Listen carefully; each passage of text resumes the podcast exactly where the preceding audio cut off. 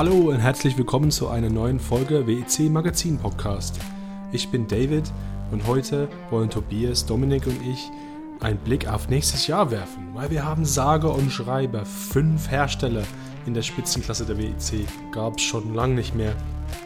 Und es ist an der Zeit, dass wir anschauen, welche Wettbewerbe auf uns nächstes Jahr auf uns warten. Da Oktober kein WEC-Rennen stattfand, dachten wir, jetzt ist die perfekte Zeit. Wir hoffen, dass es euch gefällt und ähm, wir wünschen euch viel Spaß beim Zuhören. Gut, Letzte, letztes Mal hatten wir, hattest du, Tobias, so eine Idee mit den Zahlen. Also du hast gesagt, wähle eine Zahl aus. Ja, stimmt, stimmt. Ich habe ähm, auch eine ähnliche Idee für diese Folge, weil es geht nämlich um nächstes Jahr und es geht um nächste Saison. Es geht um die Hypercars, die auf uns zukommen, ähm, weil es gibt da großen Zuwachs ähm, in der Spitzenklasse. Und ich habe mir so, ähm, also ich habe zuerst ähm, die Grafik von der WEC angeschaut. Da waren sechs Namen drauf. Glaube ich. Eins, zwei, drei, vier, fünf. Ja, genau. Da waren sechs Namen drauf. Ich habe dazu noch drei, so Joker. Joker-Namen. Ähm, also das Ziel von der, von, der, von der heutigen Folge ist, dass wir ein bisschen auf das Jahr, ähm, ja, ähm, so nach vorne schauen auf das Jahr und so. Also vielleicht können wir das so machen, dass ihr die Zahlen auswählt und ich sage, wer das ist und was sie vorhaben und dann schauen wir, was wir so davon halten. Ob das was, ob da was, ob dabei was ist oder ob das eher so Träumereien sind. Okay. Wie findet ihr das? Ich Klingt gut. Ich finde es gut. Ich würde gleich anfangen mit der Nummer 3. oh, da hast du richtig, richtig gewählt. Das ist, das ist nämlich ähm, das Team, was, soweit ich auf Instagram gesehen habe, in 50 Stunden ihr Auto enthüllen. ich glaube, da war ein Countdown drauf. Das ist nämlich Ferrari, das große Ferrari-Projekt. Ähm, Als hätte Tobias das gemacht. ja, genau, das gönne ich dir jetzt. Gönne ich dir. Ähm, wir wissen noch nichts von dem Auto. Wir haben ein paar Bilder gesehen, ein paar Videos von Monza, diese Woche sogar, ähm, mit Camo, ähm, so ähm, ja, Farbgebung und so. Ähm, wir wissen nur, in Verbindung mit AF Kurs wird es gemacht. Mehr nicht. Zwei Autos, und es, ich sag mal, wir können davon ausgehen, dass es rot wird, weil ein Ferrari, der nicht rot ist, ist kein Ferrari. So, soweit dürfte es, glaube ich, auch klar sein. Ja, stimmt. das stimmt. Aber viel mehr ist eigentlich nicht doch, bekannt. Doch, es ist noch Fer bekannt, dass es kein Pro, äh, dass es ein Prototyp-basiertes Hypercar ist. Und entgegen meiner sämtlichen Spekulationen der letzten Jahre ist es kein Straßen-Hypercar. Und das ist eigentlich ungewöhnlich, ja. Wie, wie, also ich, ich meine, es ist wahrscheinlich eine der schlechtesten ähm, Namen auf unserer Liste, weil bis wir diesen Podcast veröffentlichen, sind die Details wahrscheinlich bekannt. Ja. Oder mehr Details. Aber vielleicht ähm, so aus, aus Sicht, aus, aus, aus Fansicht, ähm, wie, wie stellt ihr das so vor? Ferrari ist so ein Riesenkonzern ähm, und, und die, diese, also Riesenkonzern nicht, ist vielleicht das falsche Wort, aber Ferrari und Motorsport ist so ein Riesending. Ja, das mhm. ist eigentlich verbindet, also zwei Marken oder ein, eine Marke mit Motorsport verbindet sich sonst nicht so wie Ferrari. Ähm, wir kennen es eigentlich nur von Formel 1. Wie, wie, was denkt ihr, wie wird es dann in der WEC reinpassen? Ich hoffe, dass es nachhaltig reinpasst und dass es halt nicht dann irgendwo eine Niederlage gibt, äh, alle sind traurig und dann hören sie wieder auf. Ja. Weil das ist immer, alles was nicht Formel 1 ist, hat halt das Potenzial, ganz schnell wieder rausgestrichen zu werden. Das ist eigentlich meine größte Angst bei der ganzen Geschichte. Ja, wobei, wenn man jetzt in die Formel 1 schaut, äh, ist Ferrari ja doch sehr hartnäckig. Aber halt auch nur da, weil sie halt dort, ich sag mal, so ein bisschen finanziell die Regeln diktieren, ja. Mhm. Ja, ja aber ich, ich, ich, ich, sehe es als großen Schritt äh, für Ferrari und für die WEC. Und ich glaube, das setzt das richtige Zeichen, dass dieser traditionelle Rennstall dort teilnimmt und wirklich ein Auto entwickelt. Ja, also ich, ich freue mich und hoffe auch, dass es so ist. Ähm, ja, äh, das kam eigentlich nur zustande, weil in Formel 1 die Kosten ja runtergedrückt werden müssten. Die hatten dann wahrscheinlich freie Kapazitäten und die konnten sie dann für andere Projekte einsetzen. Und wir haben ja von Ferrari eigentlich ein riesen GT-Programm weltweit. WEC, äh, noch diese GT3-Programm mit SAO und so, Spa ja. 24 Stunden und so weiter und so fort. Ähm, also ich bin gespannt, wie diese... Oh, ja, ja, das Ding ist, ich habe ein bisschen Sorge vielleicht, dass das ja, Ferrari so ein bisschen Lachnummer geworden in Formel 1. Kann, ist das fair? Ist das fair? Ich weiß nicht. Es ist nicht weit hergeholt. Sie haben am Anfang der Saison in der Formel 1 fast alles gewonnen und dann am ja. gewissen Punkt so gesagt, okay, wir runden es jetzt aus, das reicht. Ja. Da kommen noch 15 Rennen. Ist egal, wir gewinnen das trotzdem. Hä? Und, und in, in, im, GT, im GT-Bereich sind die halt, finde ich, relativ gechillt, beziehungsweise auch sehr gut. Also da machen sie nicht viele dumme Fehler. Also, was da steckt auch nicht das Ferrari-Werk dahinter. Das ist halt das Problem. Das ist halt ja. Off-Course, ne? Ja, und ich bin gespannt, wie dann halt das, wie sich das irgendwie zusammenkommt, äh, wie das zusammenkommt, so alles gemeinsam. Wie, wie jetzt das GT und AF Corse, wie, wie diese Seite dann mit dem Werk Ferrari dann irgendwie sich verbindet und dann das in einem Hypercar irgendwie zum Ausdruck kommt. Ähm, das ist wirklich die spannendste Geschichte. Funktioniert find, das so, dieser, schon, ja. dieser Haufen von Ferrari-Ingenieuren mit, äh, mit dem Einsatzteam vor Ort? Ah, ich bin gespannt, ja. Sie waren ja, ich, ich glaube, wir können trotzdem was Großes erwarten bei Ferrari. Die, auf jeden Fall ist ähm, das erste Mal WEC wird dann halt in Sebring sein. Und ähm, ja, Sebring vergibt eigentlich keinen schlecht gebauten Autos. Also. Voraussichtlich. Ja, das stimmt. Du weißt nicht, ob oh, sie Sebring oh, schaffen werden. Oh, Vielleicht machen sie auch eher noch Peugeot und ziehen das so lange hinaus, bis sie fertig sind. Meinst du? Hast du Zutrauen würde ich sehr, weil die relativ okay. spät mit dem Rollout begonnen haben. Die haben relativ spät die Entwicklung auch begonnen von dem Auto. Die sind im Verhältnis 23 relativ spät dabei. Aber die waren oft zu sehen auf der Strecke. Auf der Pro-Seite zum Beispiel, die waren jetzt oft in Monza zu sehen. Öffentlichkeitswirksam zu sehen. Hm.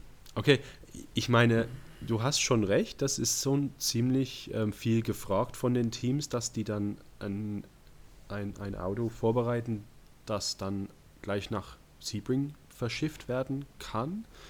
Ähm, und das bis, bis was, äh, ich, ich glaube, letzte Woche hatten wir das ausgerechnet, war so zweite Woche Januar muss das schon irgendwie fertig sein. Spätestens 15. Januar, irgendwie sowas habe ich in ja. Erinnerung. Und das ist halt genau der Punkt, den ich aktuell noch nicht sehe. Bin ja, ich realistisch. Okay. Also. Da, da wäre dann also, ähm, Sebring findet am 17. März statt. Realistischer ist dann Portugal oder Spa danach, weil da hast du noch genügend Vorlauf mhm. und du kannst noch ein bisschen fertig entwickeln. Weil das ist wie bei Peugeot, ist das Auto einmal zertifiziert, es ist abgenommen, kannst du nichts mehr verändern. Ne? Tja, und die, also wir haben dann den Prolog noch fünf Tage davor oder sechs Tage davor. Also die müssen schon am 11. März betriebsbereit sein. Also alles muss eigentlich schon laufen. Wenn sie sagen, okay, Sebring schaffen wir nicht, dann ähm, Algarve, also Portimao ist am 16. April, das ist dann auch nicht so weit von, von dort aus. Ne? Aber Vielleicht wird sich das entscheiden in den nächsten 50 Stunden, wenn der Podcast dann auch schon draußen ist. Das stimmt. Je nachdem, wie viele Details vielleicht Ferrari auch schon äh, verkünden kann, ähm, wird sich das wahrscheinlich auch zeigen. Ob, ob das für uns jetzt ein Auto ist, was, ja. was vielleicht direkt äh, alle Tests durchmachen kann und dann startbereit ist am Anfang. Am Ende werden sie gar nichts verraten in der Vorstellung, außer wie die Farbe aussieht vom Auto. Rot mit ein bisschen weiß. Und dann kommt nur wie so einem schlechten Kinofilm-Trailer Coming 2023, also 2023, weißt du, einfach nur irgendwann.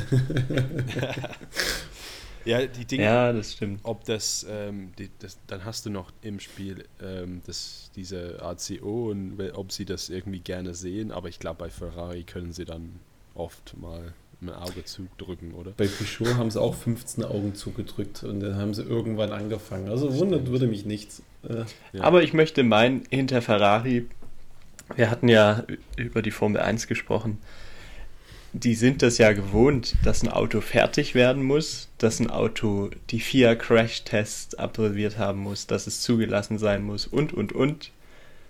An Tag X dann rollen muss auf der Strecke. Andersrum kann ich mir auch wieder vorstellen, dass sie sagen, okay, das ist nicht die Formel 1, hier können wir es mal richtig machen, lassen wir uns Zeit. Oder ja, die müssen halt schauen, wie bei Glickenhaus und bei Peugeot, okay, wenn wir sagen, wir sind fertig, dann sind wir wirklich fertig, weil wir können dann nicht mehr nichts mehr ändern. In Formel 1 hast du halt jedes Jahr genau. relativ gesehen jedes Jahr eine neue Zertifizierung. Und das hast du bei der WEC nicht. Und währenddessen Entwicklung, ja. ja. Ein neues Stück Papier und dann kannst du sagen, okay, das hat nicht gepasst, das hat nicht gepasst. Das kannst du bei der WEC ja nicht machen. Finde ich eigentlich auch gut, weil das ist halt eine Maßnahme, die halt Geld spart. Ne? Also auf jeden Fall müssen sie etwas langfristiger denken. Aber du hast es, glaube ich, als erst, zuerst gesagt, dass mit den, hoffentlich ist es langfristig ein, ein Erfolg in der WEC ja. so da das ist auch meine Angst, dass das nicht gleich klappt und dann werfen die das an weg. Das wäre halt es reicht schade. Nur, es reicht nur so ein Image-Schaden äh, bei irgendeinem Rennen, wo die sagen, du, das ruiniert die Marke, dann sind wir wieder raus. Ist das nicht irgendwie ein, ein, Problem von der ganzen Sache, wenn du so viele Hersteller hast, wo es wirklich darum geht, okay, ähm, Win on, es, es war so ähm, in der Geschichte immer so in der Vergangenheit immer Win on Sunday, Sell on Monday. Ja. Und das ist ja bei, bei Le Mans zum Beispiel, wurde diese also für Le Mans wurde dieser Spruch eigentlich erfunden, weil kein anderes Rennen als Le Mans hat das so geprägt. Ja. Ähm, Formel 1 ist nicht so. Also das, da, da assozi assoziiert man nicht Rennautos mit Straßenwagen unbedingt. Also vielleicht die, die Nerds oder so oder die ganz äh, große Fans, aber Otto Normal, Normalbürger denkt da nicht, okay, da ist ein Ferrari und ja, da ist ein Ferrari auf der Straße. Da ist keine. ich, ich finde, WEC und Sportwagen insgesamt hat einen besseren Draht daz, dazwischen, finde ich. Und ähm, wenn, wenn Ferrari gewinnt, das ist alles schön und gut. Aber was ist, wenn zum Beispiel Ferrari von, naja, Toyota geschlagen wird oder so? Das sieht auch scheiße aus, ne? also du hast ja nicht, nicht nur nicht gewonnen, sondern Toyota hat dich geschlagen. Also sollte eigentlich für einen Ferrari normal nicht passieren. Naja. Es bleibt spannend, ja. Es bleibt jedenfalls spannend. Das ist meine, ja, ich, ich, ich zähle die Tage wirklich. Ja. Bis ich das Auto richtig sehe mit, mit Farbgebung und mit WEC-Fahrern und so und Nummern. Gut. Also Ferrari, zwei Autos nächstes Jahr, ähm, alles andere to be decided. Mal gucken, ob der ähm, Domi jetzt genauso seinen Lieblingstipp trifft auf das sein Team. Ich bin gespannt. Ich wusste jetzt nicht, wer, welches Team Domis Lieblingsteam wäre, aber. Ne. Der günstigste Sportwagen, den du in Deutschland kaufen kannst. okay. genau. Ähm, wie viele Zahlen hattest du zur Auswahl? Neun. Also Neun, dann nehme ich die Nummer sieben. Die Nummer sieben, das ist Porsche. Ah. Da haben wir es ja richtig getroffen. Okay, Porsche. Auch der nächste Name, der so der, diese große äh, Rückkehr äh, nach wie vielen Jahren? Ähm, ja, sind jetzt fünf? Sind sie raus. Ja. ja, fünf oder sechs, ja. Ähm, mit einem Auto namens äh, 963. Wie sagt man das in Deu im Deutschen? Ist das 963 oder sagt man 963? Wie sagt er das? Ja, man sagt ja Porsche, Porsche 911, also wäre es eigentlich der Porsche 963, ja. Okay, ja. Das, das ist ein naja, 9, 963 dann wahrscheinlich. Ja, Stimmt, 9, 911, 963, ja, ist richtig. Ja. 963, okay. 963, ja, das muss ich mich dran gewöhnen.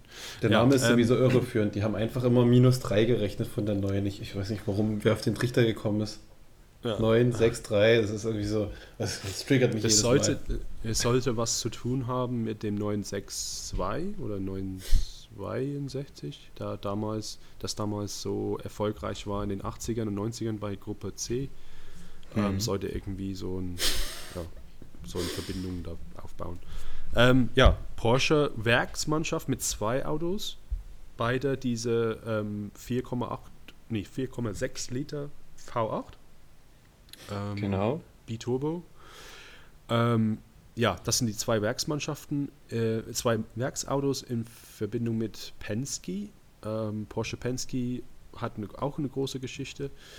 Ähm, ja, äh, wir wissen ganz, eigentlich ziemlich viel über das Auto. LMDH ist äh, das Basis dafür, also das ist das amerikanische Pendant zu unseren Le Mans Hypercars in Europa oder für die WEC. Äh, das sind diese Baukasten, kann man sagen, also Chassis und so weiter ähm, von der Stange und dann ein Werksmotor reingesetzt und ähm, verschiedene Karosserieteile, die man da dann so tunen kann äh, nach der Sprache von, von der Marke. Also ähm, ja, Porsche zurück, Landstreckensport ist schon eine riesen, Riesensache für mich. In der Spitzenklasse. Ist eine Riesensache, aber ist auch eine Riesensache, dass Porsche sagt, wir entwickeln als Sportwagenbauer kein eigenes Auto. Ähm, Finde ich einen interessanten Schritt. Und Klar, ähm, und dazu wird viel noch, Geld gespart. Dazu ja. kommt noch der Fakt, dass sie das Auto noch verkaufen, indem die gerade fahren und die theoretisch mit dem eigenen Auto geschlagen werden können, was sich ja noch mehr blamiert. Das finde ich noch umso krasser eigentlich. Genau, also das ist vielleicht ein Thema für eine andere Nummer. Das, das steht auch noch auf der Liste. Aber ja, du hast recht, die verkaufen die Autos. Es gibt sogar Werkskundenteams ähm, äh, nächstes Jahr in der WEC. Also, das hat man, hat man noch nie. Wir hatten noch nie ein LMP. Wann war das letzte LMP1 Kundenteam? Ähm, vielleicht Orica Peugeot in 2012 oder sowas? Da war kein Hybrid, da war nichts, da war höchstens ein Diesel drin. Ja, es war ein Dieselauto. also äh, es ist wirklich ein Unding. Ja, also äh, ganz spannendes Konzept auf jeden Fall. Ähm, ich bin gespannt, ob der Plan aufgeht im Endeffekt. Also es ist, es ist ja eine Wette, dass man sagt, wir sparen irgendwo Kosten, aber kaufen äh, einfach Wissen ein, was ja schon, mhm. schon erprobt ist. Aber für die, sagen wir, für die, also wir kennen alle so einen, einen alter Hase in unserem Team, der ist nicht so begeistert von der Tatsache, dass Porsche sein eigenes Auto nicht baut. Ja, dass das, das wäre jetzt ähm, auch meine Frage an Dummi gewesen. Ja. Ist es für dich ein richtiger Porsche? uh, gute Frage. N nein, würde ich nicht sagen. Das ist ein Multimatic. Also, weil es ist kein Porsche-Motor drin, ne? Das fühlt sich halt falsch an. Das ist, oder doch, der Motor ist von Porsche, aber der Rest ist halt nicht. Das ist irgendwie so, als würdest du den Porsche-Motor in Trabi reinsetzen. Das ist auch nicht sonderlich sinnvoll. Ja. Ja, ich, also ich finde es halt für einen Sportwagenbauer komisch. Mhm. Kann, kann, also. Ja, sorry. Ja, alles gut. Ist schwierig zu sagen. Ist schwierig. Aber wenn jetzt ein, ein Autobauer kommen würde, der keine Sportwagen äh, verkauft, dann ja. würde ich vielleicht mehr verstehen als bei Porsche, dessen Identität ja der Motorsport ist. Es fühlt sich halt so an, als hätte ein Volkswagen-Manager im Vorstand entschieden, Porsche macht jetzt Motorsport, aber ihr, ihr müsst das so machen. Und Porsche konnte da nicht viel mitreden, so wirkt das auf mich immer so ein bisschen. Ja, aber jetzt sind die ja seit kurzem äh, wieder, die sind jetzt komplett frei, oder? Die sind wieder nee, nee, komplett die, oh, okay. die sind an die Börse, also die sind an die Börse gegangen. Ja. Aber wer hält wohl die Mehrheitsanteile der Aktien? Der Volkswagen-Konzern immer noch. die können quasi Vorschläge einliefern, aber wenn VW das nicht gefällt, dann ist alles wie vorher. also ich kann, ich, meine Meinung dazu ist, dass ich verstehen kann, dass vielleicht eine etwas kleinere Hersteller sagt, ich glaube, sowas ähnliches hast du eben gerade eben gesagt, ähm, dass eine kleinere Hersteller sagt, wir haben das Geld nicht, dass wir ein Hypercar jetzt ähm, bauen und entwickeln, aber ein LMDH machen wir jetzt gerne, weil halt, ja, da sind die Kosten, wir wissen genau, wie viel es kostet, das kann man ähm, ganz genau sehen. Und sag, große Überraschungen kommen dann auch nicht. Ähm, ja, dass eine Marke wie Porsche das macht, ist halt vielleicht nicht so, ja, ich, ich bin nicht so ein großer Fan davon, muss ich sagen. Ja, aber wenn du das so sagst, dann wirkt es halt sehr deutsch. Alles ist vorhergeplant. Stimmt. Die Bauteile kann man wahrscheinlich ankaufen, wenn sie kaputt gehen. Also. Ja, also mhm. da, hast, da hast du recht. Also das ist wirklich. Ähm, und der, der, andere Vorteil davon ist, dass wir halt Kundenteams haben. Das haben wir bei den Hypercars. Ja gut, vielleicht. Wir sehen es mal. Wer weiß, ob jemand einen Hypercar kauft. Aber wenn wir Kundenteams haben, das ist für mich eine Riesensache. Weil da mhm. hat man auf einmal Teams, die ja, die sind wirklich mit Herzblut dabei und ja, ich bin ja immer, immer für die Underdogs. Die Was? Anspielung war jetzt aber nicht schlecht. Mal gucken, aber ich will es nicht oh, spoilern. Oh, das war total unabsichtlich. Tatsächlich total unabsichtlich. Aber ja. Ähm, ähm, ja, genau. Und wer weiß, wer noch äh, bei Porsche oder jemand anderes irgendwie einsteigt und sagt, ja, wir wollen auch so ein, äh, so ein LMDH-Auto ähm, als Hypercar betreiben und, und, und damit ähm, ins Wettbewerb kommen. Ähm, ja, es gibt Ich finde es ja auch immer noch, noch spannend, dass ja Porsche und Audi zeitgleich beide ein WEC-Auto vorbereitet haben und ein Formel-1-Projekt vorbereitet haben. Und an irgendeinem Punkt hat dann irgendjemand die Entscheidung getroffen, okay, du machst jetzt WEC und du machst jetzt Formel 1. Ja. Und der andere hat Wobei das dann man, ja. Na, ich sehe das bei Audi ja auch noch nicht in Stein gemeißelt. Das steht jetzt für 2026 im Raum, dass die jetzt mit Sauber kooperieren. Aber Richtig. man hat halt auch gesehen, wie schnell jetzt die Gespräche zwischen Porsche und Red Bull im Sande verlaufen sind. Ja, deswegen meine ich ja. Das ist so, da wurde einfach festgelegt, gut, du, du aus, du machst jetzt WEC, du machst keine Formel 1 mehr, weißt du? Ja, ja, das stimmt. Aber ich finde es schwer zu sagen, jetzt wie 2026 diese Welt aussieht rund um Formel 1 und wie es Audi da geht. Wird spannend. Das Geile ist halt auch, die, die, Anekdote vielleicht noch am Rande, 2026 hat Audi gesagt, steigen sie aus dem Verbrennungsmotor aus und sie steigen im selben Jahr in die Formel 1 mit Verbrennungsmotor ein. Finde ich total spannend. Wie war das, wie war das nochmal? Sag das nochmal. 2026 ja. hat Audi gesagt, wird es keine Verbrenner-Audis mehr in der, auf der Straße geben im Verkauf. Okay, von, okay, von denen. Genau. Okay. Und im gleichen Jahr steigen sie aber in eine Rennserie ein, die vom Verbrennungsmotor lebt und den Verkauf von Verbrennungsmotoren fördert. Das ist, das ist total dämlich. Ja, aber jeder hat gedacht, dass diese Porsche Red Bull Sache war halt ein Riesending. Ich habe das überall gesehen in der, in der Zeitung und ja, in, in jeder Zeitschrift und ja, Fachmagazin, Formel 1 und so weiter. Und dann, naja, machen wir doch nicht. Also, ich meine, irgendwie Kommerz ist so ja kurzlebig, ne? Also, wenn es nicht passt, dann sind sie halt ja. weg. Ja, vollkommen. Ja. Naja, aber ich halte ja von Porsche viel, deswegen äh, freue ich mich, dass sie zurückkommen in die, in die WEC und nach Le Mans. Und ja, ich bin gespannt, ob die Wette aufgeht. Vielleicht ähm, wähle ich jetzt bewusst die nächste Nummer aus, mhm. weil eben, ähm, wir hatten das angesprochen, das bietet sich ja an. Ne, die, die Nummer 9, das wäre Porsche Herzblut. Team Herzblut Racing. Nee. ähm, wir haben Herz Team Jota. Jota. Ich würde Jota sagen. Ja, Herz, Herz Team Jota. Ja. Die setzen auch so ein Porsche ein. Man könnte auch gelinde sagen, der einzigste Mietwagen, der am Rennen teilnehmen darf. Ey, also das, diese Geschichte, also das ist mir völlig, es ist total skurril, finde ich. ja, oder? wirklich. Ich meine, vor allem, dass Herz diese, diese Name hat, gleich vorne dran. Also das ist wirklich so diese Title-Sponsor. Ich meine, ich habe das Auto noch nicht gesehen, aber wird das dann in diese typisch Herzgrün erscheinen? Hoffentlich. Ich habe ein Konzeptart gesehen, das ist knallegelb mit schwarzer Schriftzug Herz drauf. Ja.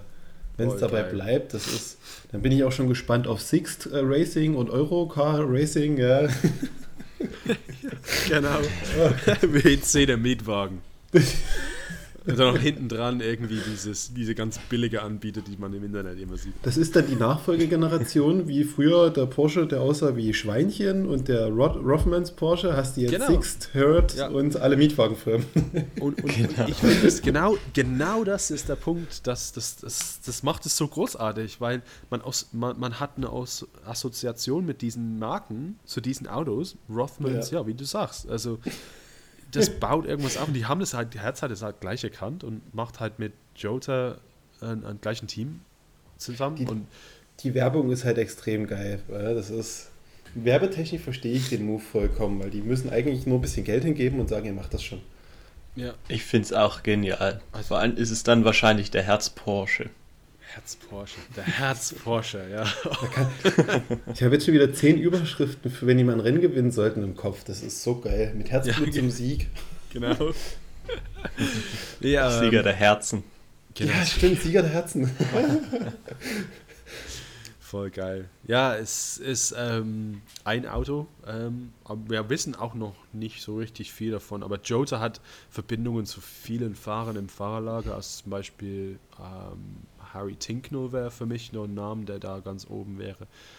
Ähm, vielleicht Nick Tandy, ich weiß nicht, ob er aber zum Werksmannschaft geht. Ja, wir, wir sehen mal, ähm, wie sich das so konkretisiert. Ähm, auf jeden Fall Kundenteam Porsche. Also wenn sie irgendwie siegen, siegen dann ist das äh, halt eine große Sache, weil sie die, die schlagen gleich die Werksmannschaften. Das ist dann auch irgendwas, was in die Pressemitteilung rein kann. Aber das macht für mich halt auch wieder nicht so richtig Sinn, dieses ganze Kundensportengagement in der WEC. Weil von Hause aus gesagt wurde, dass äh, Teams wie bei Collis, die kein Hersteller sind, nicht in der Hypercar-Klasse teilnehmen dürfen. Und dann kommt dort eine Autovermietung und sagt, ich würde gerne ein Rennen fahren. Das Privatteam kriegt jetzt unseren Namen. Wir stellen auch kein Autos her und der darf aber mitmachen, weil er den Porsche eingekauft hat. Hä? Das ja. muss mir jetzt mal erklären. Das, das verstehe ich nicht, was ich nicht.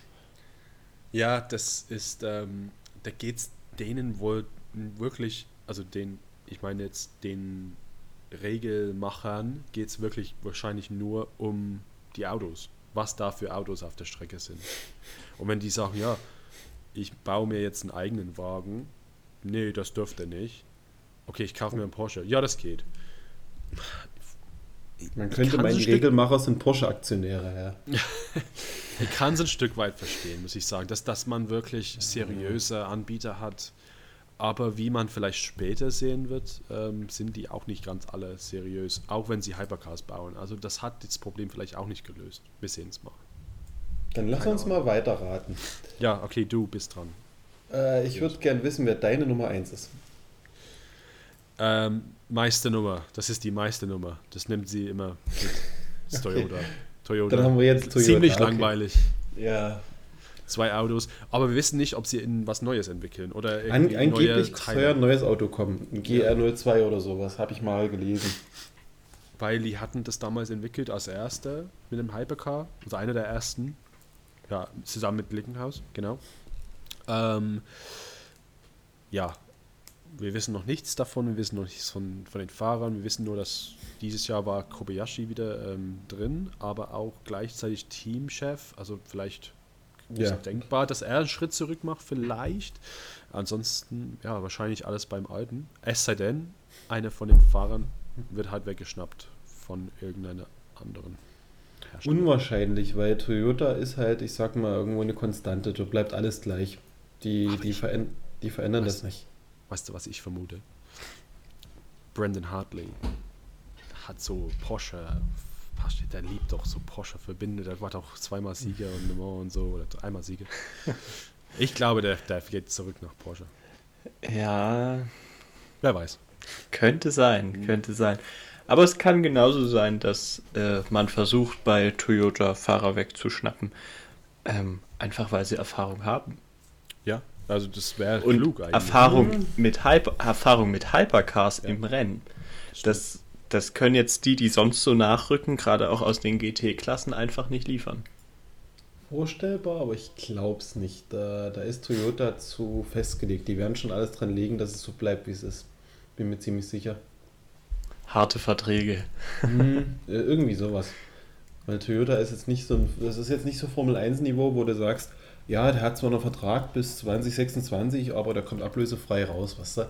Das, das, so funktionieren die, glaube ich, nicht. Hm.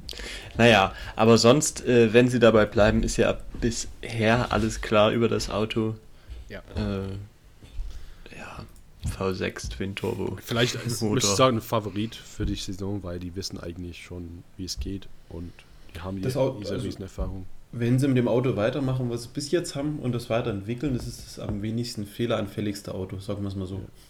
Ich freue mich für sie auch, dass die jetzt genau. wirklich Wettbewerb haben, wo sie zeigen können, okay, es ist wirklich, wir schlagen uns jetzt nicht nur selber, sondern wir, wir, wir schlagen wirklich die größten, ähm, ja, die größten Marken der Welt eigentlich. Ähm, und da können sie das irgendwie so groß schreiben, dass das, ja, das passt. Und Das oder, es ja. ist, oder es ist so wie früher und Toyota wird dann so lange geschlagen, bis alle wieder raus sind. ja. Könnte passieren. Ich würde einfach mal weitermachen. Mhm. Und ich glaube, zwischen 7 und 9 ist noch die 8 frei. Die 8 ist frei. Ja, wir haben da aber ein Fragezeichen. 8 oh, ist, so, okay. ist nicht so 8, sondern es ist 8. ähm, es wäre Glickenhaus. Aha. Ja, das Warum ist witzig. Die habe ich auch gerade auf meinem, ja. auf meinem Computerbildschirm hier. Warum steht da so ein großes Fragezeichen? Weil wir sie im letzten Rennen gar nicht gesehen haben. Ja. Und dieses äh, nächste Rennen in Bahrain sehen wir sie auch nicht. Und nächstes Jahr sehen wir sie überhaupt. Ich meine, die WEC wirbt schon damit, dass die dabei sind. Aber ja. Äh, ja, also da haben wir natürlich, jetzt erleben wir da wieder Sachen, wie Regeln ausgehoben werden, die eigentlich relativ fix am Anfang des Jahres auf uns wirkten. Ja. Irgendwann kam Peugeot, jetzt geht einfach Klinkenhaus. Ähm, also gehen wir mal streng nach den Regeln. Wenn du in Bahrain nicht teilnimmst, hast du keine Konzession, um an nächsten Saison teilzunehmen, weil du nicht die komplette Saison absolviert hast. Punkt aus. So sagen sie eigentlich die Einschreibebedingungen, die mir bekannt sind. Hm. Ja, damit sind sie nächstes Jahr automatisch raus. Doch weil sie nicht benötigt werden. Oder, Von der Menge der Autos eben, her. Ja, genau, die werden nicht benötigt. In dem Sinne, ähm, nächstes Jahr, ja, ist eigentlich wurscht, was die dieses Jahr gemacht haben, für, für, aus meiner Sicht, weil, okay, die haben sie vielleicht geärgert, das bleibt in Erinnerung, also die haben die RCO und so ähm, und die WC, aber ansonsten, die, die haben das Problem nicht mehr, dass jetzt zum Beispiel, okay, in, in Bahrain haben wir dann nur Toyota äh, gegen Alpine, das war's doch, oder? Gegen Toyota. Ja, genau. Also die zwei waren es. Stimmt, ja. genau. Drei Autos. Ist Alpine dabei? Hoffentlich. Ich weiß es nicht. Ah, Peugeot auch, ne? Peugeot ist auch dabei, natürlich. Stimmt, da war dieser kleine französische Hersteller, den sollte man nicht vergessen. nee, aber wir haben ja, wir haben wirklich wenig Autos in Bahrain, ja? Wieder, wieder ja. mal. Und, und das Problem haben sie nächstes Jahr nicht. Weil die, es gibt einfach mal halt, keine Ahnung, 13 oder so. Also wenn jetzt Klickenhaus kommt und sagt, die können dann ruhig sagen, hey Klickenhaus, wisst ihr was? wenn ihr nicht mitmacht für, die, für das gesamte Jahr, dann ähm, machen wir auch nicht mit. Und da kommt ihr auch nicht ins Spa rein, da kommt ihr auch nicht in Sebring rein, da kommt ihr auch nicht in Le Mans rein, hauptsächlich. Ähm, wir brauchen von euch wirklich feste Garantien, dass ihr wirklich bis zum Ende ma macht, also mitmacht. Zumal ja der Status als Autobauer beim ACO seit jeher so eine halbgare Geschichte war, auch bloß mit ganz vielen Augen zudrücken, weil sie den brauchten.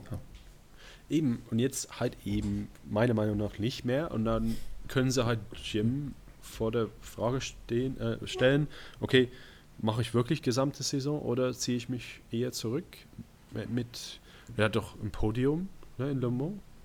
Vielleicht ja. ist das eigentlich alles, was er gewollt hatte. Ja, das ist.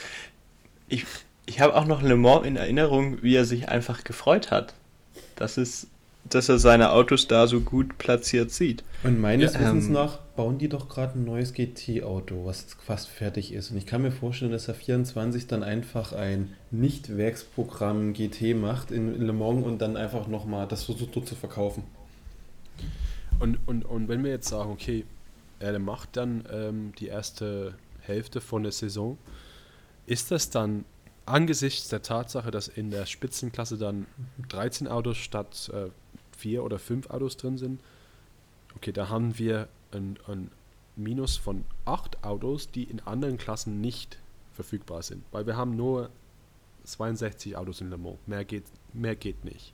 Stand jetzt, ist, das, ja. ist es dann fair, dass Glickenhausen Platz kriegt und zum Beispiel ein LMP2 ELMS ähm, Teilnehmer oder ein GT-Teilnehmer aus Asian Le Mans Series oder so wo diese Teams, die stecken ja richtig viel Geld rein und die, die wollen ja auch in Le Mans mitfahren und die, die, die haben doch ein Recht drauf oder einen Anspruch zumindest, wenn sie gut sind in der, in der Junioren-Serien, also wie ELMS und in Asian Le Mans Series jetzt gesehen werden, die haben auch einen Anspruch drauf und vielleicht wäre es für mich nicht fair, wenn jetzt Klinkenhaus den Platz wegschnappt, nur weil sie halt eben einen, einen Hypercar bauen oder gebaut haben und mhm. ja, ja, okay, äh, CD Sport oder ja, äh, es muss jetzt nicht unbedingt das vierte Auto von United Autosports sein, aber halt eben halt eine Mannschaft, die halt eben ähm, auch mal für sie, für sie gesehen relativ viel Geld einsetzt. Also im Vergleich zu anderen Mannschaften natürlich wenig, aber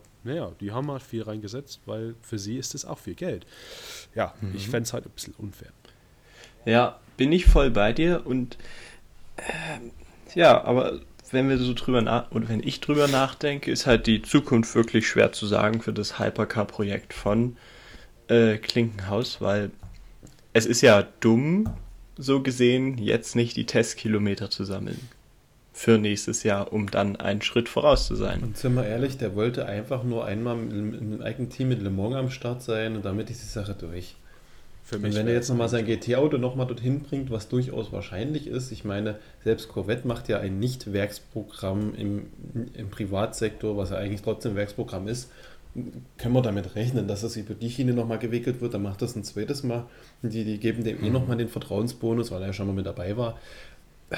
Wie, ich glaube, Hypercast durch, vom Bauchgefühl. Also me meine Lösung, äh, das Auto an die Mannschaft von Collis zu verkaufen, damit die dann äh, mit dem Auto starten können. ai, ai, ai. Ja, ähm, Klickenhaus, ja, bleibt offen, sagen wir so, bleibt offen. Eine Option ja. bei Klickenhaus wäre natürlich auch noch, die haben festgestellt, das Auto ist so eine Gurke, dass wir das gar nicht weiterentwickeln können. Neues bauen wollen wir nicht, also lassen wir es bleiben.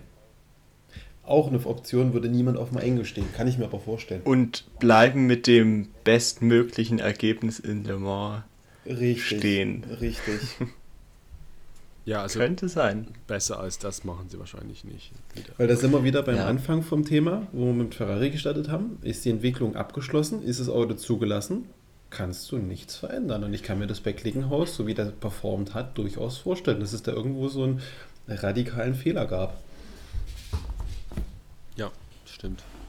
Naja, wir schauen mal, was, damit, was daraus wird. Ähm, Zeig mir mal die Nummer 2. Ach du, okay. Du nimmst die Ich, ich habe jetzt einfach mal spontan entschieden. Ich habe alles gut. Hast, du hast schon. Das ist ähm, ein Joker. Oh. oh. Joker. Und der Joker heißt Isotta Fraschini. Bitte was? Das ist das Team, was du vorhin nicht aussprechen konntest, Tobi. Achso, ich denke mal an die Isetta von BMW, wenn ich das höre. An dieses kleine Knutschkugelauto aus den 60ern.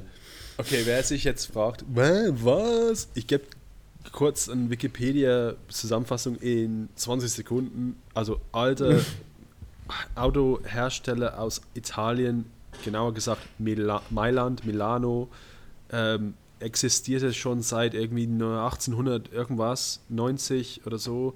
Zwei, ähm, 1907 bis 1912 äh, 12 Partnerschaft mit Lorraine Dietrich. Das war Le Mans-Sieg jetzt 25 und 26, also durchaus Le Mans Pedigree, kann man sagen. 1948 liquidiert. Ähm, davor gab es ein Typo 8, das sah ganz schick aus. Ähm, 1919 bis 1924 wurde das produziert. Also so ein, so ein Sportwagen der, der, von dieser Ära. Dann noch ganz kurz vor der Liquidierung ähm, ähm, diese Typo 8C, das ist auch ganz schick. Ähm, wie gesagt, bis 1949 ungefähr ähm, verkauft worden. Seitdem null, nichts. Ich glaube, vielleicht Motoren irgendwie eingesetzt in Traktoren oder so. also, äh, keine Autos, null. Und, und, und wir wissen nicht, also sie haben angekündigt, okay, was, was sie vorhaben ist, sie haben angekündigt, die wollen eine Hypercar bauen. Ähm, das soll mit Michelotto, das ist durchaus äh, großer Name im Motorsport, italienischen Motorsport, hat damals zusammen mit Delara äh, diese 333 SP von Ferrari entwickelt, mit Ferrari-Motor, in Imsa in den 2000ern irgendwann. Also, es hat vielleicht Hand und Fuß, ist aber auch gleichzeitig vielleicht komplett irgendwie Ein Fiebertraum. Nochmal, nochmal kurz zum Verständnis. Du meintest vorher, die Firma wurde liquidiert. Das heißt, effektiv steckt in dieser Firma noch so viel drin, wie Van Well in bei Collis drin steckt. Ja, ja. Okay. Gut, das reicht mir schon. Dann nee, weiß also, ich, was ich davon halten muss. Ja. Das Comeback des Jahres. Ja. Das, das Wir haben den Markennamen so, aufgekauft. Dankeschön. Ähm, es ist. Es ist. Hm. Ja. Es ist schwierig zu sagen, was die wirklich vorhaben. Ich, ich kann, wir wissen halt eben nicht, wer dahinter steht. Wer, wer hat die Namen gekauft? Wer hat die jetzt irgendwie. Wer baut das? Also, wir wissen, okay, Michelotto ist involviert. Ich habe die Michelotto-Leute auch in Monza gesehen. Ähm, hm. beim Rennen, die mit den T-Shirts. Also da wird durch, durchaus eine ein Präsenz. Es gab wohl in den 90ern irgendwelche Konzeptwagen. Ähm, davon wurde aber keine in die Serienproduktion geschickt. Ähm, die, so laut den Plänen gab es, also es gab Pläne für 5000 Eu äh, Fahrzeuge pro Jahr. Ähm, okay. Also. Naja, aber ich möchte meinen, wenn sie aus dem Traktorgeschäft kommen, dann ist das nicht das Schlechteste für einen Motorsport. Da gibt es auch andere Hersteller, die auch erfolgreich in Le Mans waren und Traktoren gebaut haben. Lamborghini. Also hier, hier steht, ich, ich, ich, zitiere von Wikipedia, da seht ihr, wie, wie intransparent die ganze Sache ist. Unter, unter Isotta Fraschini Fabrica Automobili SPA steht, 1993 wurden die Markenrechte zumindest für Pkw laut einer Quelle von Finmechanica, das ist wahrscheinlich irgendeine Zeitschrift oder irgendwas, an ähm, Frisore, wer ist das? Ähm, das ist wohl ein Investor gewesen, ein Frisore verkauft. Eine andere Quelle nennt den Unternehmer Giuliano, Giuliano Malvino als treibende Kraft. Also die wissen es auch nicht. Also Wiki okay. Wikipedia weiß eigentlich alles, oder? Also wenn man die Webseite von, von besagtem Hersteller, ich, ich mache Fehler beim Aussprechen, deswegen lasse ich es weg, ähm, konsultiert, dann haben sie zuletzt Schiffsmotoren für Viking Cruises hergestellt. Ja. Ja. Okay. Ist also mal was anderes. Wir halten mal, wir halten mal fest, es ist noch nicht sehr viel bekannt, außer ein sehr äh, umfangreicher Markenname ja. mit irgendeiner Geschichte im Motorsport, im Motorenbau. Ja. Ähm, aber wir haben jetzt auch noch keine Konzepte oder sonstiges gesehen. Doch, wir haben ein, ein Rendering gesehen. Da war ein Render, okay. Render irgendwo äh, veröffentlicht worden. Ähm, die haben gesagt, wir sind in Spa dabei. Also. Okay, das grenzt ja schon mal ein. wir glauben dem, ähm, beim, wir, ja, wir glauben dem fest, wir, wir, glauben fest dran, was die so sagen und ähm, bis, bis Spa, ich hatte, ich hatte Fraschini. Ja, aber ich finde mal wieder ein schönes Beispiel dafür, dass diese neue Klasse doch äh, was bewegen kann in der Serie. Ja, da hast du recht, ja. Also das wirklich dann, diese Sachen, die wären bei LMP1 gar nicht irgendwie aufgekommen, weil das ist, war natürlich total unmöglich, sowas zu machen, eine LMP1 irgendwie zu machen. Die, die, die, einzel die einzigen Gerüchten damals, die waren schon bestehende, also Dome zum Beispiel soll wohl in LMP1 gebaut oder bauen wollen. Mhm. Ja. Und so weiter und so fort. Aber das, das war alles, die sind wirklich alle ähm, ja, Engineering-Firmen, also die wirklich Ahnung haben. Und jetzt haben wir halt lauter solche Namen, die dann irgendwie aufkommen. Oh ja, wir bauen auch eine Hypercar. Ach ja, ich auch, ja. Cool. Sehr spannend. Ja. Während Sehr ihr spannend. euch unterhalten habt, habe ich gerade mal ähm, ein bisschen weiter geforscht, weil mich das jetzt neugierig mhm. gemacht hat. Und diese italienische, ehemals italienische Firma gehört zu einer größeren italienischen Firma. Dürfte zumindest ein Domi vielleicht was sagen, nämlich Fincantieri. Fincantieri ist, ein, ist das größte europäische Schiffbauunternehmen mit Sitz in Italien. die, die bauen zigtausende Kreuzfahrt- und andere Schiffe. Das heißt, im mhm. Kern ist äh, diese italienische Team eigentlich nur ein Motorenbauer, die gerne einen Motor bauen würden, aber den so nirgends unterparken kann. Also haben sie jetzt einen Partner gesucht, der noch ein Auto dazu baut. Das klingt aber auch spannend.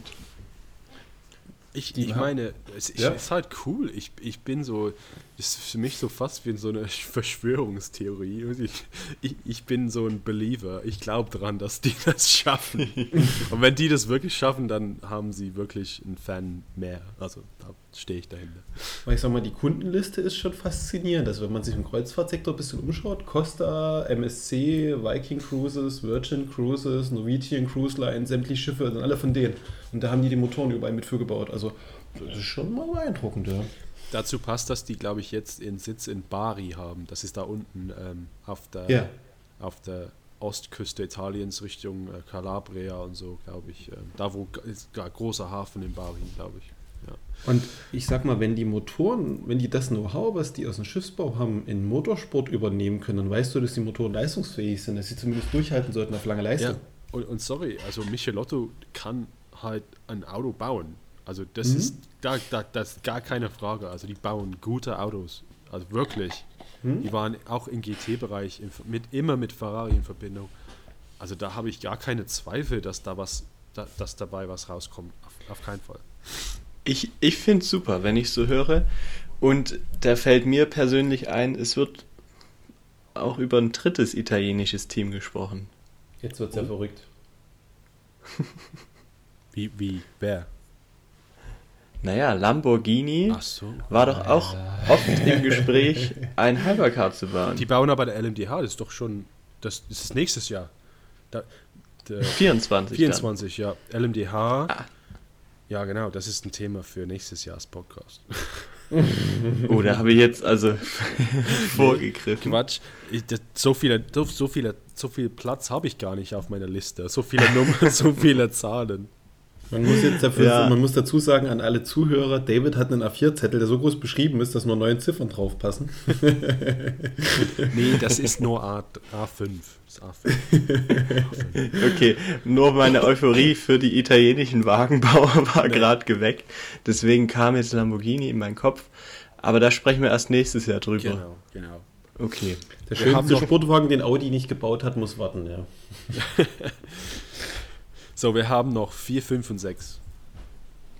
Bitteschön. David, du darfst. Ich hatte dich vorhin abgewürgt, also darfst du jetzt die nächste Ziffer ziehen. Ach so, okay. Ich äh, erwähne dann äh, jetzt Peugeot Nummer 4. Ja, äh, wir haben schon das Auto gesehen, natürlich auf der Strecke zweimal, Fuji und in Monza. Ähm, nach Monza hatten wir drüber gesprochen, also ich habe das Auto live gesehen, Wahnsinn, das Ding, voll geil. Und ich habe das auch äh, zum Ausdruck gebracht. ja, ähm, sie werden aber nächstes Jahr, glaube ich, noch einen Schritt nach vorne machen wollen, oder? Also bisher war das relativ mittelmäßig, was die jetzt abgeliefert haben. Ich denke, das war das Jahr zum Lernen, was sie jetzt hatten. Das war einfach nur, um zu gucken, wie stellen wir das Auto ein, wie funktioniert die ganze Geschichte. Und nächstes Jahr geht es der eigentliche Saisonbeginn, würde ich mal ganz stark sagen. Ja, aber ich habe auch nicht das Gefühl, dass die dieses Jahr mit einer anderen Haltung rangegangen wären. Nee, das also nicht, es wirkt nicht. für mich wirklich wie eine Testphase. Ich meine, die, die, könnten, die hätten ja. vielleicht auch das Auto einfach so diese global Einstellung, wir machen es runter auf 80 Prozent. Da läuft halt alles auf 80 Prozent. Äh, Motor, Batterie, Fahrwerk, alles irgendwie nicht auf 100 Prozent, weil, ne? Und ja, wenn sie das so zurückdrehen und dann schauen sie, okay, wir müssen einfach nur Kilometer schaffen, dass wir genau richtig viel Daten haben für, mit dem Auto und für das Auto. Ja, ähm, Du willst die sind auf jeden sagen, Fall besser, besser, besser gestellt als die anderen Hypercar. Die, du willst gerade sagen, dass Peugeot bewusst Sandbagging betrieben hat, damit sie nächstes Jahr eine bessere Einstufung kriegen? Nein, so Weil das, war jetzt im, das war angeblich im Gespräch, dass Toyota sowas vorhat und stattdessen den Teamtitel aufgeben will, damit sie nächstes Jahr eine bessere Einstufung kriegen. Damit sie ein Bahrain Sandbagging betreiben und bewusst beim Rennen weniger Chancen haben. Bin ich sehr gespannt. Ja, das ist so der, immer der anderes, die andere Seite von ähm, Balance of Performance. Ich habe eigentlich gar keine. Wir hatten das im GT-Bereich, im GT Pro, hatten wir es doch immer. Oh, Sandbagging da, Sandbagging dort, oh, keiner vor der Leistung. Oh, ich bin dafür, dass wir das total verbannen. BOP-Gespräch. Ja, aber ich glaube, du hast was Wichtiges gesagt und das ist das Sammeln von Daten und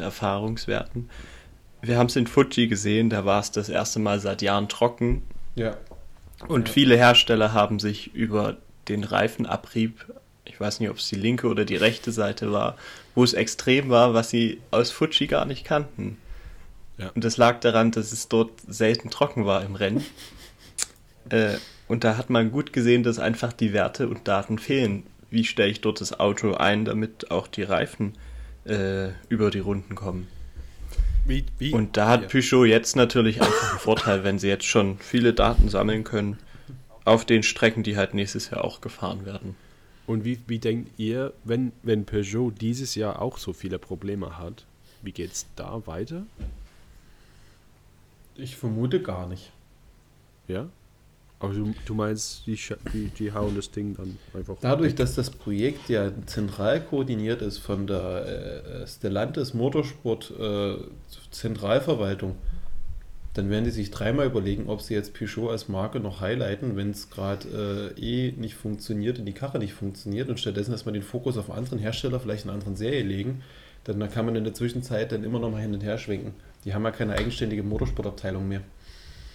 Also das ist eigentlich genau mein Punkt von vorhin. Es kann halt nicht jeder gewinnen. also höchstens vielleicht mal einen dritten Platz oder einen vierten Platz und ich weiß nicht. Ich meine, das ist vielleicht Fluch und Segen gleichzeitig, also, dass wir so viele Werkste äh, Hersteller haben. Dass, das sind wir ehrlich, weil dieses ganze Peugeot-Engagement ist doch eine reine Marketingmaßnahme, um Peugeot als hippe, jugendliche Elektromarke irgendwo so ein bisschen zu positionieren. Warum sieht das Auto sonst so abgespaced aus? Damit es halt im Vergleich zu Renault auf dem französischen Heimatmarkt die Elektroauto, die Zukunftsautomarke schlechthin ist. Und wenn, wenn das Ding nicht performt, glaube ich nicht, dass die weiter Marketingbudget da reinstopfen. Wir hatten aber, wir haben dieses Jahr schon Balance Performance gehabt und äh, ich meine, okay, das Peugeot ist ja brandneu, also da kann man das vielleicht, da kann man hinwegsehen vielleicht. Ja, yeah, genau, richtig. Okay, also ich bin vielleicht zu zynisch, was das angeht. Ich denke, ja, nächstes Jahr, wenn wir, wenn wir dann fünf verschiedene Hersteller sehen, die dann gleichzeitig um den Sieg kämpfen, dann haben wir es alles vergessen. Ich bin, ich bin auch sehr optimistisch, weil ich glaube auch, wenn du als Marke nicht direkt performst oder vorne mitspielen kannst in jedem Rennen, äh, ist das trotzdem eine riesige Bühne, die sich da gerade eröffnet. Ja. Und wenn du mitspielst, dann spielst du mit. Und wenn du nicht kein Team dort stellst, dann findest du einfach nicht statt. Ja. Ich denke, Und ich glaube, das ist vielleicht schlimmer als äh, im Mittelfeld zu fahren. Ich denke, ganz wichtig, darf, das darf man nicht vergessen, ist der Punkt, dass ab 24 das Wasserstoffreglement kommt. Und Peugeot, also die PSA-Gruppe, die ehemalige, ist ja ganz lang dabei, Wasserstoffantrieb in, in Dienstautos, Lieferwagen und so einen Scheiß reinzubauen. Und ich kann mir vorstellen, dass die deswegen, also bis dahin werden sie es mitziehen. Aber wenn es dann nicht mehr funktioniert, ziehen sie auch wieder einen Ausreißer. Und es gibt halt auch einen riesen Drang unter den Herstellern, dass die, dass die halt von den Kunden, dass, dass die wirklich gesehen werden. Okay, wir machen was anderes. Wir machen nicht nur Autos für die Straße wie, ja, zum Beispiel Kia oder Dacia oder so, die machen nur Autos, die machen nichts anderes. Oder selbst Skoda macht keine Werbung außer Rallye. Also die machen keinen Motorsport. Und es ist vielleicht wichtig, dass da mal. Oh, hast du schon mal von, von ähm, Peugeot gehört? Die machen dann Wasserstoffauto. Ja, das ist halt. Da, da kommt man in, ins Gespräch und ja, oh, das wusste ja. ich gar nicht. Ich meine, so habe ich zum Beispiel vor vielen Jahren von den Audis erfahren in Le Mans und Peugeot. Äh, ich war irgendwo auf Arbeit oder so und jemand hat mich angesprochen und meint, oh ja, fahr. Äh, ich habe gesagt, dass ich, ich weiß nicht, wie es zustande kam, ich, der hat gesagt, oh, du musst mal die Audis hören, die sind krass und das sind Dieselautos. Ich so, ah, was, Diesels? Und ja, so, so, so, so ist das so Word of Mouth. Das ist eigentlich eine der wertvollsten ähm, Arten von Marketing. Dieses, ja, oh ja, ja, ein Kumpel hat mir das erzählt. Nicht nur, ich habe eine Werbung auf YouTube gesehen oder so. Ja. Ah, äh, so bin ich zu meinem elektrischen Fiat gekommen, weil unser Kollege Ton äh, ein Abarth- und ah. Fiat-Fanatiker ist. Und da blieb es im Kopf hängen, guckst du mal nach, was die für Autos haben. Hm, passt in meinen Such Suchrhythmus rein. Genauso hat das bei mir auch funktioniert, ja. Ja. Okay. Ja, und äh, das ist halt wirklich, das hat viel mit Kommunikation zu tun, was dort passiert. Und du kaufst halt auch das Gefühl mit. Ja. Und wie David sagt, wenn du irgendeine Marke hast, mit der du halt jetzt nichts verbindest, dann, dann ist das schon ein anderes Gefühl, wenn du weißt, äh, Peugeot ist so aktiv und ist so futuristisch dabei. In, ähm, Peugeot hat auch gerade viele, also ich habe die in Monza gesehen mit dem, mit den, die hatten einen ganz kleinen, also Monza war nicht viel los, was so Aktivierung und sowas angeht, Marketing, aber sie hatten einen kleinen Stand, da waren dann vorne so drei, vier Autos und das waren so Sportmodelle von, äh, ich kenne die Namen alle nicht, aber mhm. einmal war das. Ähm, oh, ich habe nur Zahlen. Also du kannst nicht viel falsch machen. Eins bis ja, neun in der Reihenfolge. Nee, nee, ich kenne ich wusste jetzt überhaupt nicht, wo ich anfangen soll, aber. Ähm, ich glaube, der 308 also, ist doch der aktuelle, ne? Der 308 und der 208. Irgendwie so. Ja, auf jeden Fall waren die alle so grau wie der Peugeot. Und die hatten alle so diese gelbe Highlights innen und so. Also die hatten wirklich okay. alle die gleiche Sprache, also Designsprache wie, wie das 9, 9X8. Wenn die die Hecklichter hätten, hätte ich es gekauft. Vielleicht. Kommt noch. Gut. Sehr cool. Wir haben, noch, gut. Zwei Wir haben noch zwei Zahlen. Mhm. Du bist Perfekt. dran, Domi. Ähm, dann gibt es, glaube ich, noch die Nummer 6. Ja. ja. Das wäre Bike Hollis. Oder Vanderwell oder Vanwall oder was auch immer. Genau, hatten wir ja vorhin schon mal leicht angeschnitten, ja. ähm, dass das alles noch in der Schwebe hängt, ob die starten dürfen und, und wie es da überhaupt weitergeht, ob da mit dem, ich glaube, das hatten wir auch beim letzten Mal besprochen, dass die, die Sache mit dem Markennamen auch irgendwie noch ein bisschen kritisch ist. Ja, ähm, es ist wohl noch irgendwie bestritten, ob sie die Markenname besitzen für weltweit oder so. Also die Name war natürlich ein, ein britischer Name und es soll wohl nach Brexit irgendwie ja, er, er, erloschen oder so gewesen. Ja. Und ja, genau. die haben es irgendwie gekauft oder so und ja, da haben wir das Problem, die haben halt ein fertiges Auto, die haben sogar eine Straßen, Straßenversion davon. Und eine Kundensportvariante. Also die haben ja in drei ja, Ausführungen. Track, äh, Track Day und so. Und, und die dürfen halt nicht mitmachen. Ich, ich verstehe das nicht. Also wirklich. Lass dir. Und dann hast du jemand wie Klinkenhaus und da, da fragt man sich, dass die überhaupt noch dabei sein dürfen. Wie gesagt, wir wissen eigentlich auch nicht so viel über das Auto, nur wir haben halt Bilder gesehen und das ist alles verfügbar auf Instagram von denen und so. Ähm, Sagen wir es mal so, ja. wir, werden, wir werden sie wahrscheinlich nicht sehen vom Bauchgefühl her, weil der ACO diese, die Menschen, die dahinter stecken, nicht sehen möchte. Sicherlich, ja. Aber ich finde das so schade. Da wird sich wirklich hingesetzt, wird viel Geld investiert, was Neues entwickelt. Und im Endeffekt könnten die eine vorgefertigte Basis kaufen und antreten. Ja.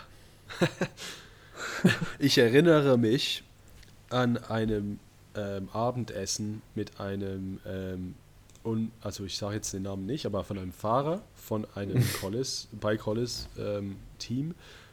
Ähm, und der hat damals gesagt, äh, Tobi, du warst auch dabei, äh, der hat gesagt, ich verstehe nicht, warum der Chef nicht einfach ein Oracle kauft wie Rebellion ja. und das einfach einsetzt, weil Damals hat das Ding von denen immer Feuer gefangen und so weiter und so fort.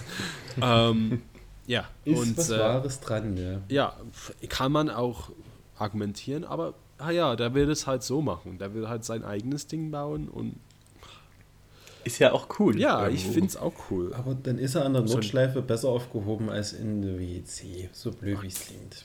Da hast du recht. Da hast du wirklich weil, recht. VLN weil die WEC baut sich gerade um auf hin, wir wollen die Formel 1 mit Anzahl der Marken übertrumpfen und das ist unser Fokus. Und alles andere hat dort keinen Platz. Das muss man noch irgendwann mal einsehen, sage ich mal.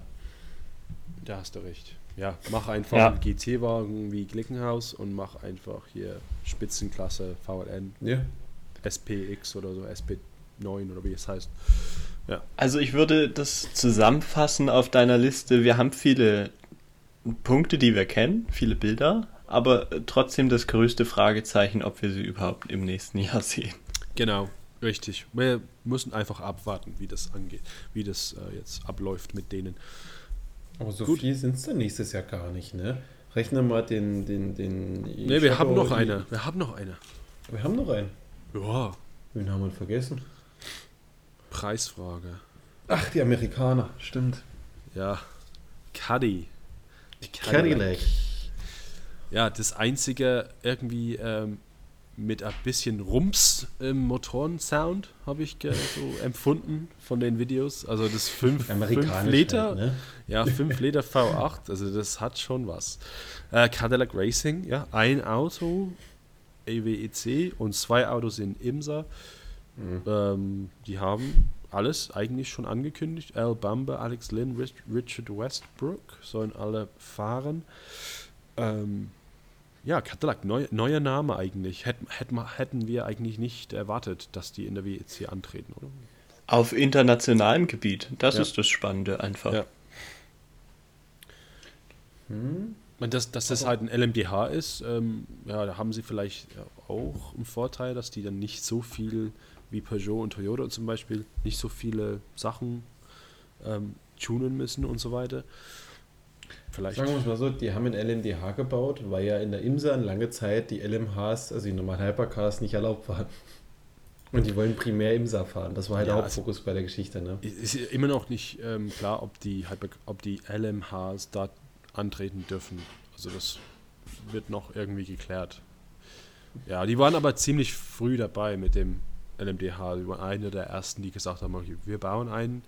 Und das haben sie in, in, in Verbindung, äh, in, in, Zusammenarbeit mit äh, der Lara gemacht. Und, ich verstehe ja. tatsächlich die Intention nicht, warum sie WC fahren. Weil so als, als Hersteller hast du ja einen gewissen Markt, wo du dich verkaufen willst. Und mir wäre nicht bewusst, dass Europa, was ja WEC großteils repräsentiert, der Hauptabsatzmarkt für, äh, für Cadillac ist oder der Zukunftsmarkt, wo die genau wissen, das Auto passt auf europäische Straßen. Das macht, das ergibt für mich einfach keinen Sinn. Ich glaube, da geht es auch um so eine Prestigefrage einfach, dass man hier um eine Weltmeisterschaft kämpfen kann. Meinst ja. du, dass das ausreicht, um da Geld mal in die Hand zu nehmen, um sich von den USA wegzubewegen nach zig Jahren? Ah, ich, ja, warte mal. Zwei Worte. Zwei Wörter. Chip ja. Ganassi. Das das ist alles, was das erklärt. Warum die das machen. Okay. Das okay. Chip, Gena Chip Ganassi Racing macht das. Und Chip Ganassi will halt Le Mans gewinnen. Das steht noch nicht auf seiner Liste. Der hat zwar ähm, Klassensiege bei Ford gehabt. Hm. Und ansonsten hat er schon gewonnen? Nein, ich, über, ich überlege gerade, du sagst, er will Le Mans machen. Und wenn die zwei Autos fahren IMSA und eins WEC, entschuldige fürs Unterbrechen, hm, das nee, heißt, der fährt, der fährt da mit drei Autos in Le Mans? Äh, nein. Nein, aber ich glaube, nur so kommen sie in Le Mans rein. Weil, bevor wir abschließen, habe ich noch zwei Namen. Das waren 10 und 11. Die, wir wissen nicht, ob sie in Le Mans dabei sein dürfen. Weil es ist halt so viele, es sind so viele. Das, das ja, ist halt, ja. Irgendwo ist halt kein Platz mehr. Und alle, die WEC fahren, alle, die kriegen Le Mans Platz. Das ist fest.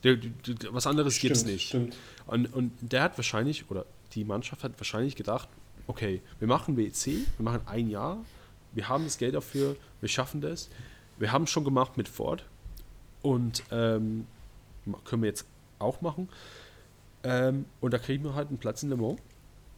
Und, ja. Stimmt, der hat ja damals das Ford-Programm gemacht. Chip genau, Ganassi. genau, Ford, ja. Ah, Gott Genau. Ja, dann wird das, einiges klar. Ja. Das ist halt der Grund. Der, der, ja, auf den ersten Blick denkt man, hä, Cadillac, hä? Ist, ist auf jeden Fall erklärbar für mich. Und, und die haben und, auch eine, äh, eine, ziemlich große Geschichte da. Also die haben damals in den 2000ern auch mit, mit, mit Prototypenautos dort ähm, mitgemacht und ja, ziemlich erfolgreich. Genau, das wollte ich gerade sagen. Die sind, die sind ja nicht unerfahren. Ja, okay, ja, genau. Wir haben sie jetzt nur in Europa jetzt nicht so im Blick, aber die, das ist jetzt keine neue Mannschaft. Das ist halt lustig, weil für uns ist Cadillac überhaupt kein Name. Ja? Nee, also, gar nicht. Wir sehen halt keine Cadillacs auf der Straße, wir sehen keine. Ich meine, es ist halt, es gehört halt ähm, zu General Motors, oder? Nee, oder? Ich weiß nicht, ob das. Ich glaube, das ist die GM-Marke, ja, ja. Ja, das ist ja, General ja, Motors. Also ähm, Corvette wäre für mich eher ein Name. Also das ist auch General Motors. Die sind halt so Schwestermarke. Vielleicht an der Stelle einen kurzen Einschub. Habt ihr mitbekommen, dass Corvette ein neues Werksprogramm angekündigt hat, was eigentlich nicht existieren dürfte? Ähm, wie Pro, Pro G, GTE Pro oder was? Nee. Äh, genau, also die, die haben ja das Problem, dass sie nicht Hypercar machen dürfen, weil Cadillac das macht. Und weil das nicht zu Corvette passt. Da wurde gesagt, ihr macht ein GT-Programm. Und ab 2024 ist ja die GTE Pro nicht mehr und die GTM nicht mehr. Es ist ja dann die neue GTE, äh, GT Plus irgendwas, GT3-Serie. Und. Cadillac wird ein Werksprogramm machen, was komplett vom, vom jetzigen Einsatzteam quasi betrieben wird, mit zwei Autos, aber offiziell unter dem Banner von Ben Keating läuft. Ben Keating hat ein Team eingekauft und das der betreibt zufällig das Corvette-Team. Aber es ist ein kompletter Werkseinsatz, obwohl das gar nicht im Reglement erlaubt ist. Das wird auch sehr lustig. Ja, das ist aber immer das Ding. Der Keating, der hatte doch damals mit dem Ford so ein äh, Programm gehabt für ein Jahr ja. vor den Le Mans. Und, und ganz zum Schluss von dem Rennen, wo er, wo er in GTE mitgemacht hat, oh, auf einmal waren da Ford-Mechaniker. Oh, die hm. waren dann ganz zufällig in der Box von denen. Ich meine, irgendwo äh, können sie, ja, ist schwierig. Ja? Also schwierig wissen wir, dass das Corvette geht weiter ab nächsten Jahr. Und Ben Keating-Programm ja. mit komplett Corvette-Team. Ich fand das so lustig. Das ist krass. Ja. Aber ich glaube, das wird überall so Schmuh gemacht. In der, ja, ja. In der ja da, davon kann man sich nicht befreien. Das ist wie, wie damals in Tour de France, wer nicht dopt, äh, ja. Wir waren alle, alle gedopt einfach. Ich bin auch gespannt auf die privaten Porsche-Teams und die privaten Ferrari-Teams und der Ford wird ja auch noch kommen. Ja, Fast also da werden schon ein paar, da werden bestimmt schon ein paar USB-Sticks ausgetauscht. Genau. Ja. Also zu, um jetzt zusammenzufassen, ähm, nächstes Jahr sechs verschiedene Mannschaften, fünf verschiedene Hersteller mit drei vielleicht noch, die noch dazukommen. Also Im schlechtesten Fall sind wir bei zehn Autos und im besten Fall mehr. Ja, genau, genau. Also fünf, ähm, genau. Nee, wir haben elf oder? Zwei? Zwei? Zwei? Zwei? Ja. Oh nee, genau, zehn. Hast du recht. Genau. Ne? Bei Cadillac nur einem Auto, ja. Ja, Richtig. genau. Das ist das ähm, Worst-Case-Szenario. Ja. Ist echt krass. Und wenn wir jetzt, wenn das nicht genug war, äh, eine Stunde plaudern über, über die alle, dann haben wir noch im Angebot in Imsa noch BMW mit zwei Wagen und Honda Acura mit zwei die auch möglicherweise in Le Mans mit dabei sind, je nachdem, ob es Platz gibt, ob sie wollen. Ähm, also Leute. Plus die mein, zwei US-Porsches. Ja. Die darfst du auch nicht vergessen. Wir hatten, wir hatten jetzt fünf Jahre lang oder so, ja, hm, Le Mans Starterliste wird angekündigt. Naja, wissen wir schon alles. Dieses Jahr oder nächstes Jahr wissen wir rein null. Es könnte passieren, dass wir sechs Und Porsche Hypercars haben. Das, ja, ich erinnere mich an diese, dieses schöne Bild. Äh, Porsche, dann BMW, Porsche, Porsche, Porsche, Porsche. Ja. Ich weiß nicht, welches Jahr das Ergebnis war, aber. Nobody's perfect war das. Echt geil. Ja, und äh, sowas kann halt passieren. Und wir müssen den, das, wenn wir das weiterdenken, wird es noch verrückter. Dann kommt nämlich 2024. Ich hatte vorhin schon über den Hersteller geredet. Äh, das geht ja immer weiter. Ja. Und ich denke, die Kundenmannschaften werden auch weiter wachsen. Also ja. da kommt noch viel auf uns zu. Genau. Ähm, es bleibt alles ziemlich spannend.